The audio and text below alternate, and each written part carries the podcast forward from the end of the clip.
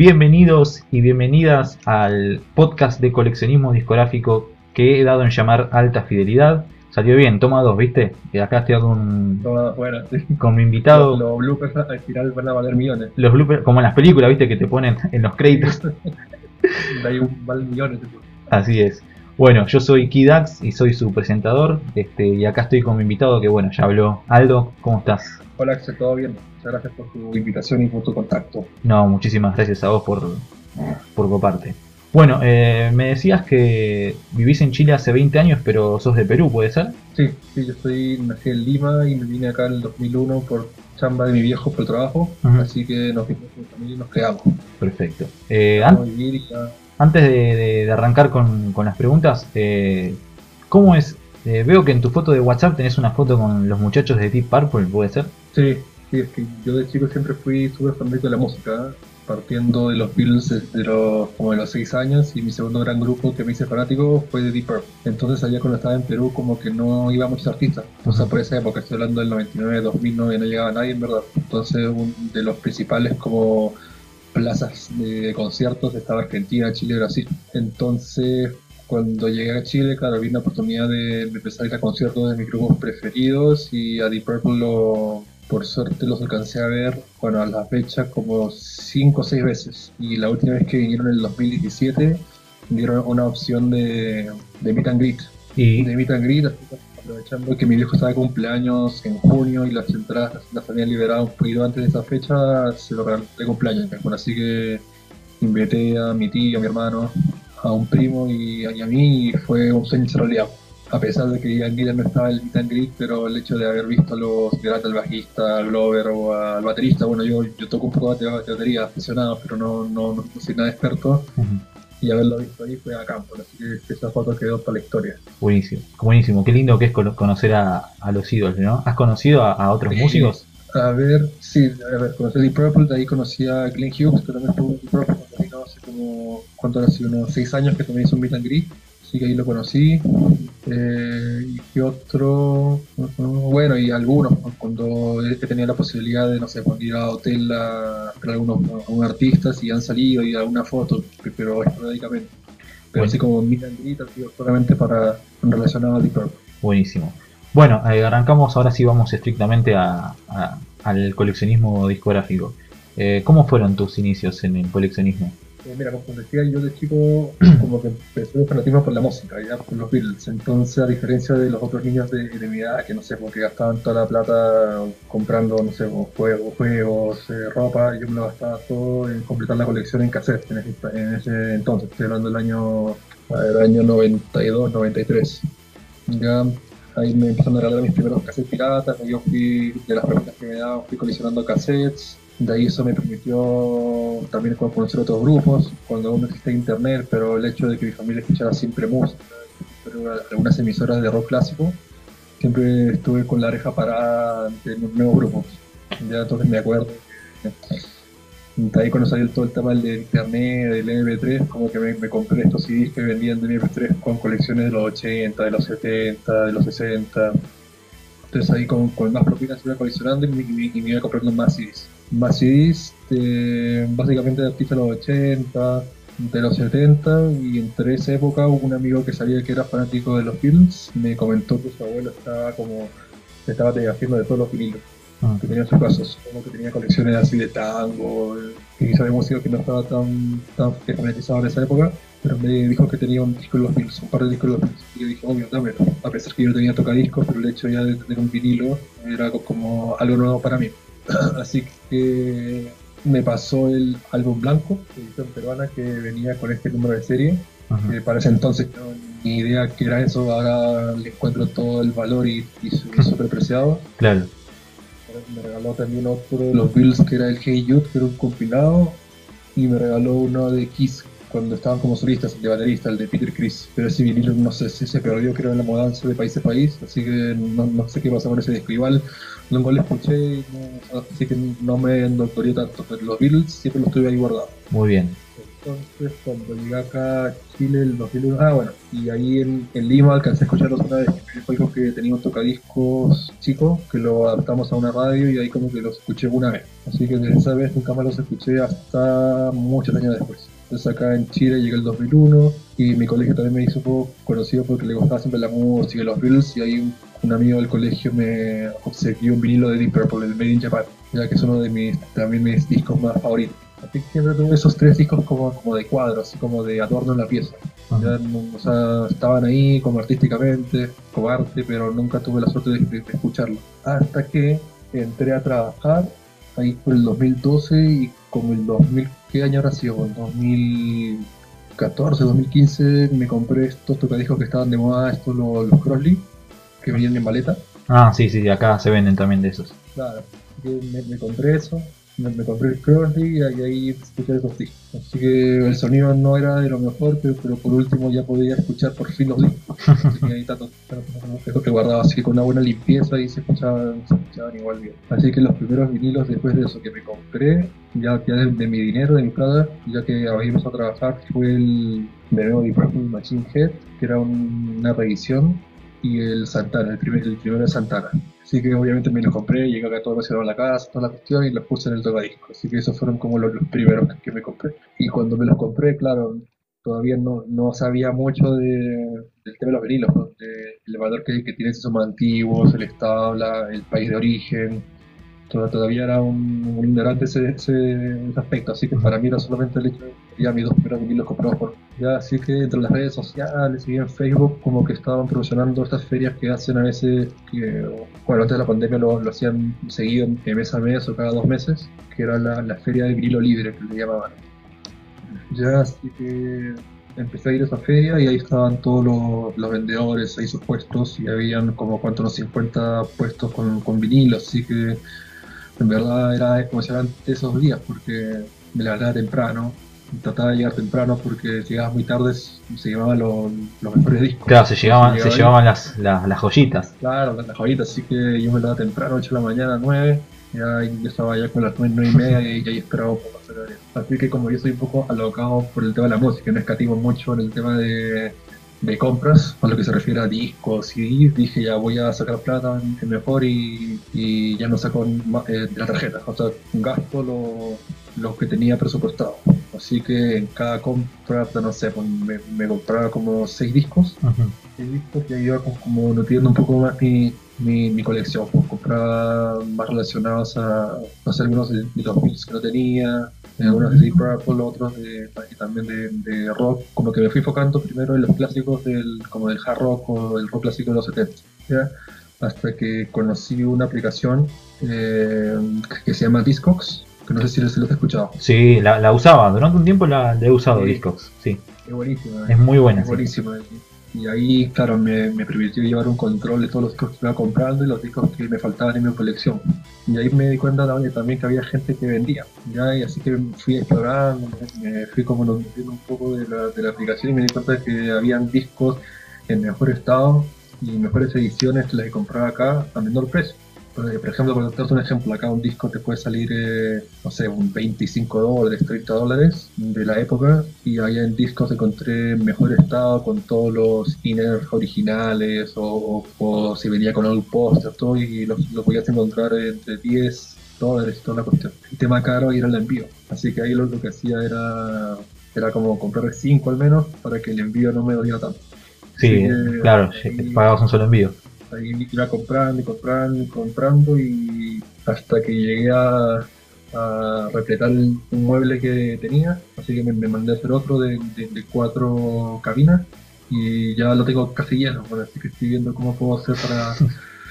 Tenés para otro mueble más. que vivo vivo.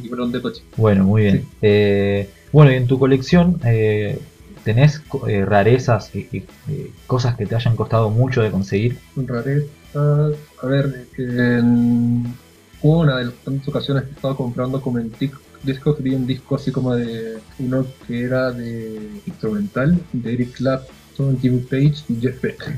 Era como instrumental de las primeras eh, grabaciones cuando estaban en los Jammers, si no me equivoco, y hacían como jams y los grabaron. Así que a simple vista no era un disco que estaba buscando, pero como el vendedor lo tenía y estaba barato, dije, mira, igual puede ser interesante. Pues, ese disco no, no lo he visto en ninguna parte. Aquí en Chile, a, pesar que he ido a otras tiendas, he asistido a varias ferias, no he visto, así que me lo compré.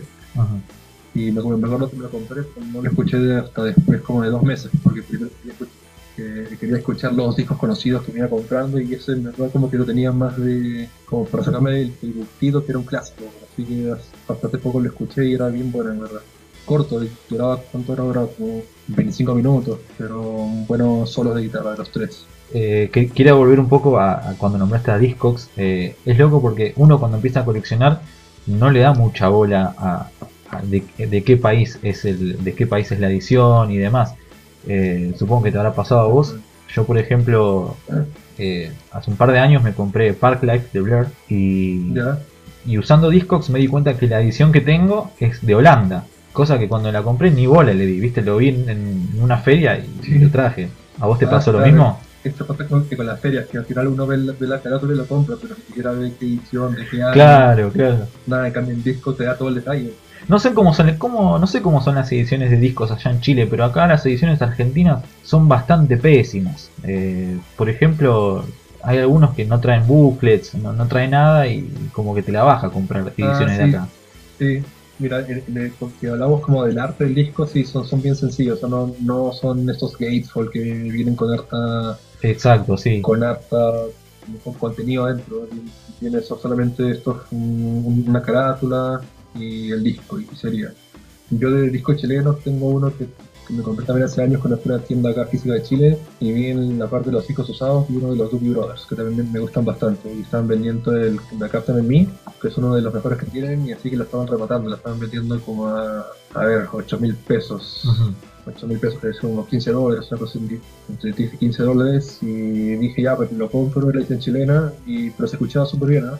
Pero de las ferias que he asistido, claro, son, son ediciones de cualquier país. He comprado ediciones de, no sé, pues, tipos que venden de Brasil, de Estados Unidos, de Holanda, pero los que son de la época, por ejemplo, compré uno de, los de, eh, de, edición de Inglaterra del, del año, entonces eso te, sale un ojo la cara. Son imposibles. Son imposibles, es verdad. Son muy, muy caros. Eh, ¿hay algo? Dime. Eh, sí, eh, ¿hay algún disco en tu colección que, no te guste mucho, pero que decís, este no me gusta, pero si no lo tengo, no tengo la discografía completa? Mira, he estado comprando más discos de. O sea, partí comprando discos como, como de rock, rock, eh, rock tour, esas cuestiones, pero últimamente he estado comprando como más de clásicos. Por ejemplo, en las últimas compras que hice, compré lo mejor de Barry White ya que si que no soy fanático de Barry White y conozco pocas canciones, dije, pucha, Barry White tiene que estar en la colección de cualquiera. O sea, como si el día de mañana quiero como, como regalar de, herencia mi colección, ojalá que, tener un poco de, cada, de cada género. Así que lo compré no, siendo tan conocedor y, estaba súper bueno el, disco. Y así como el de Barry White, también, tengo otro así como de rock más suave, como no sé, de Carol King, eh, bueno, Simon Garfunkel tampoco me, me, gustaba mucho al principio, pero de ahí fui escuchando su, su música y me hice fanático y hasta que me conseguí todo, también de este estilo de música como el folk. ¿Tenés placeres culposos en tu colección? De decir, esto no lo escucharía en público, lo disfrutás en privado. Eh, a ver, tengo un disco que, eh, que de chico me, me, regaló un primo. Él estaba más en la onda de, de heavy metal, le gustaba Maiden y no sé cómo se consiguió. Un amigo le había regalado unos CDs y entre estos CDs estaba como lo, mejor de Chicago, pero de las canciones más así lentas, las baladas. Entonces me acuerdo que ese disco lo ponía siempre cuando jugaba estos juegos que estaban de moda, el Doom, el Wolfenstein, toda la cuestión. Entonces como, como que tengo hartos recuerdos de ese disco cuando jugaba estos juegos, así que una vez lo vi en internet, en vinilo, me lo compré, pues. aparte que me gusta la música de Chicago, así que como son canciones más lentas, obvio lo escucho a veces, tampoco lo escucho tantas, tantas veces, pero no es así como que vayan los amigos y digan, ah, ya voy a poner claro, voy a, Vamos a poner Chicago. ¿Cuál fue el último o los últimos discos que te compraste? Pero los últimos que me llegaron dado este tema de la pandemia, me enfoqué más como en el lado ochentero, me, compré el, el Songs from the Picture de Tears for Fears caso. Un compilado de Blondie y también un compilado de Billy Idol, que también me gusta bastante. Eh, bueno, eh, te propongo un jueguito que, que que lo, voy a, que lo voy a hacer con cada invitado. Me metí a, revisar tu colección en modo Stalker me puse y elegí cinco discos y de los cinco discos que elegí te los voy a ir nombrando uno por uno y quiero que, que- que me describas qué significan esos discos para vos y, y por qué los tenés. ¿Te parece? Ah, buenísimo. Dale. Bueno, vamos con el primero. Venus and Mars de Paul McCartney y Wings. Venus on Mars. Ya, buenísimo.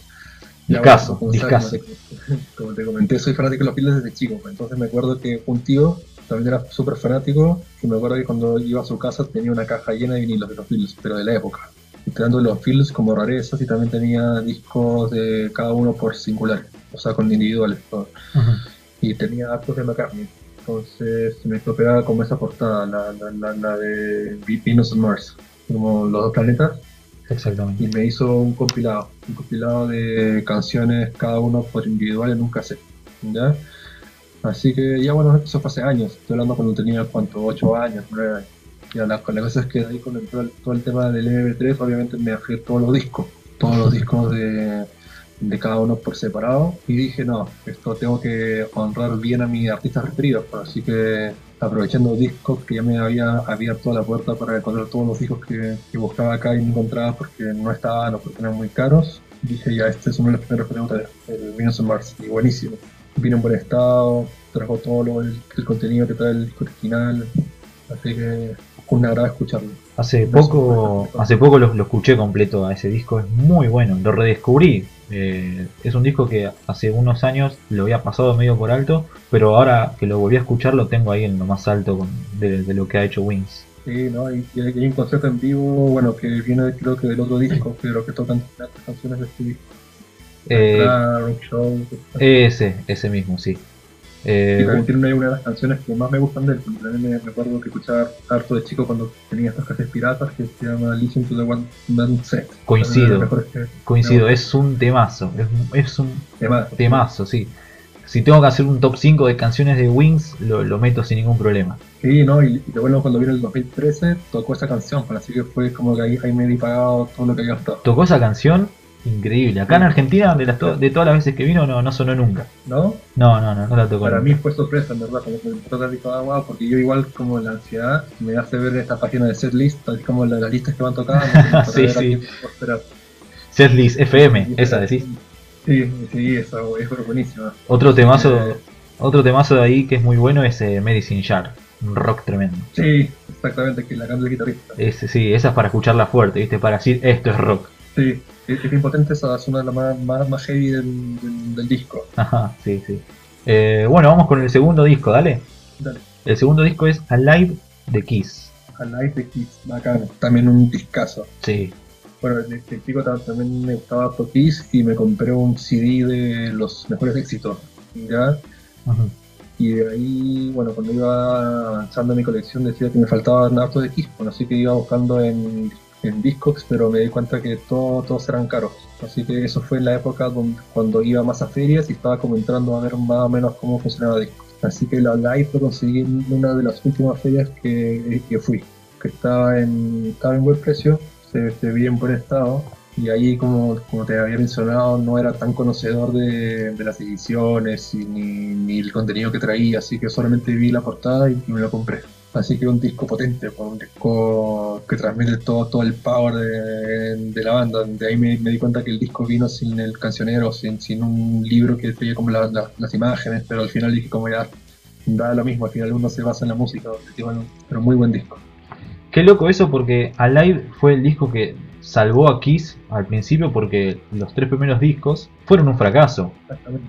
Exactamente. Fue como, como que apostaron todo y dijeron ya hagamos este disco en vivo. Claro, a, a- a todo nada. La fama.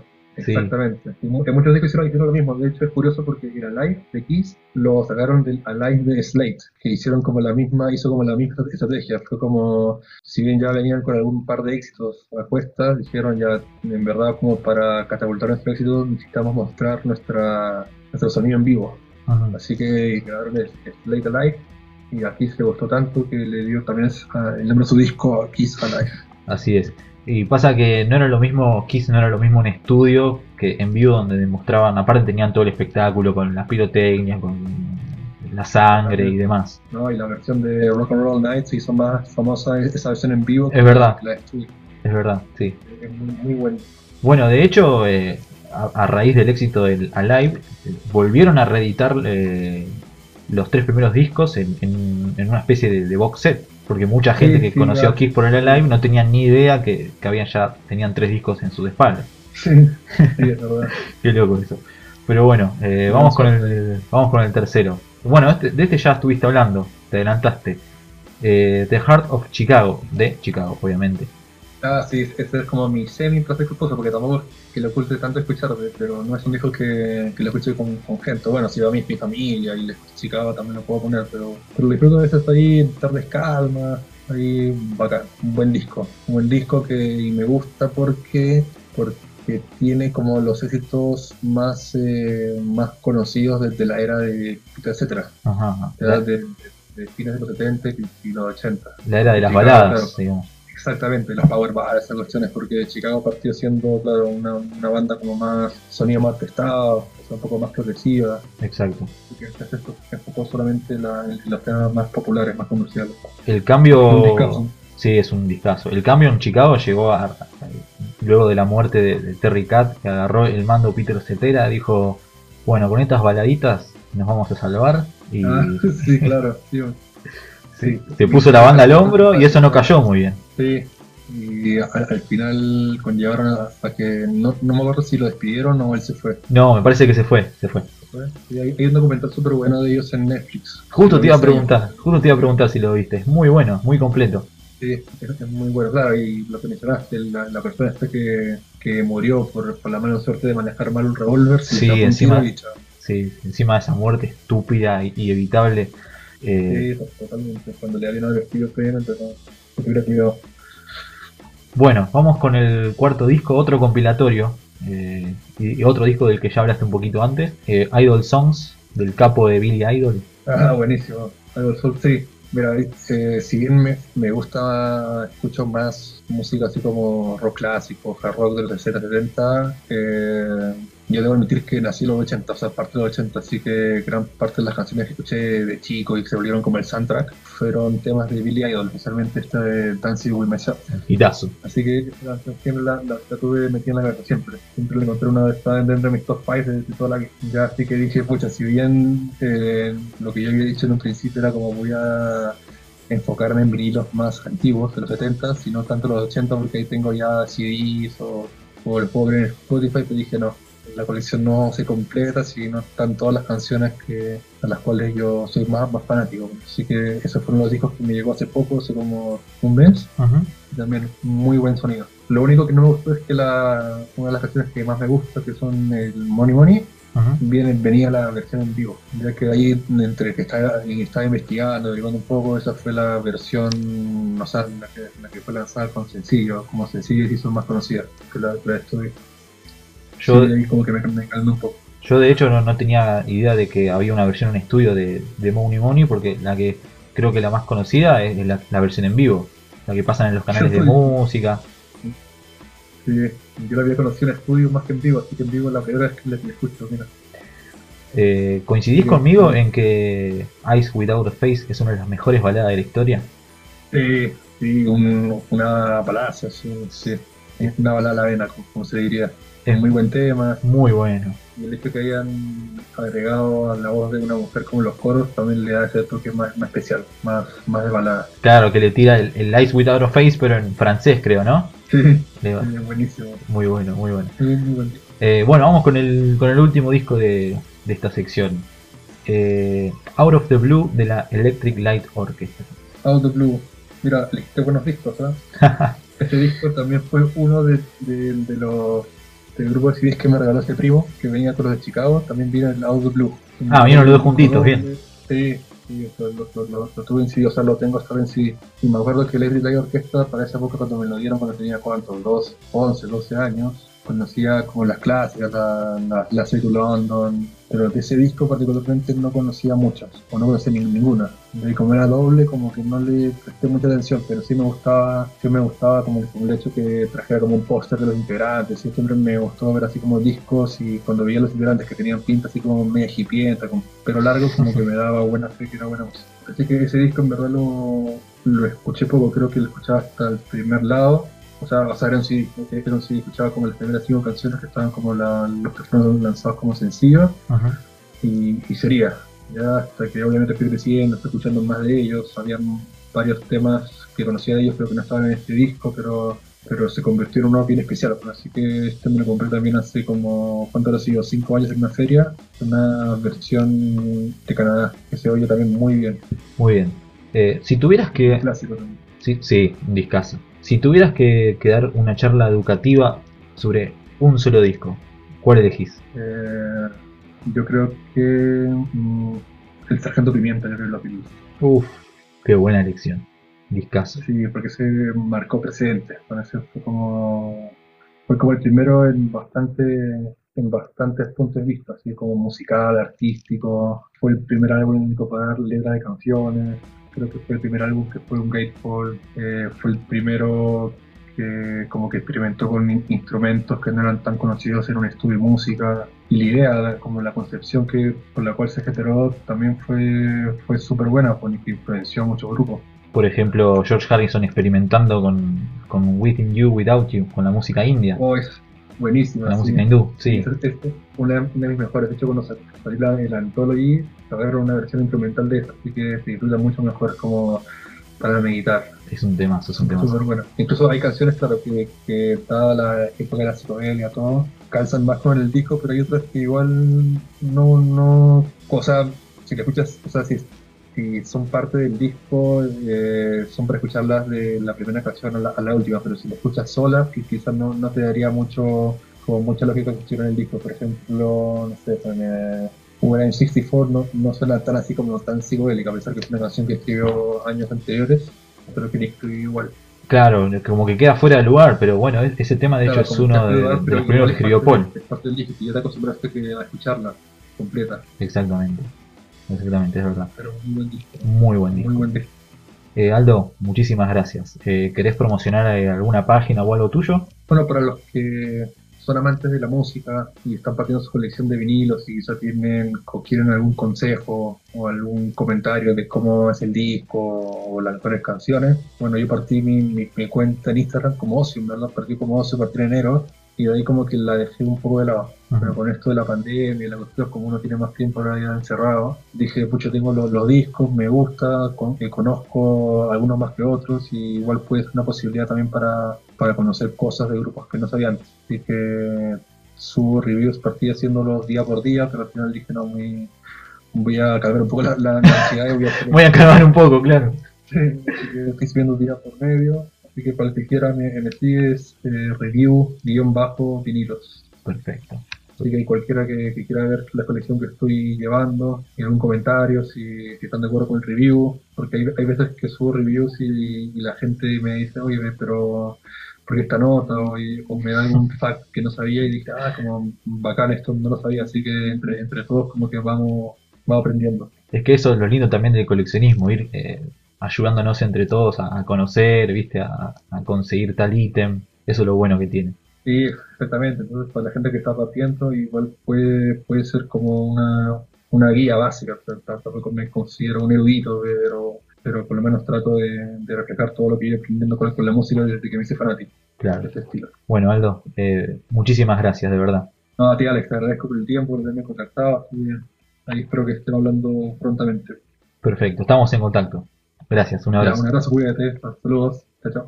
Bueno, ahí se fue Aldo, nuestro segundo invitado en alta fidelidad. Eh, mis redes sociales son, eh, tengo el Instagram musical que es kid-ax-stuff y el personal que es eh, kid2-ax. Este fue el segundo programa de alta fidelidad y será hasta la próxima. Muchas gracias por escuchar.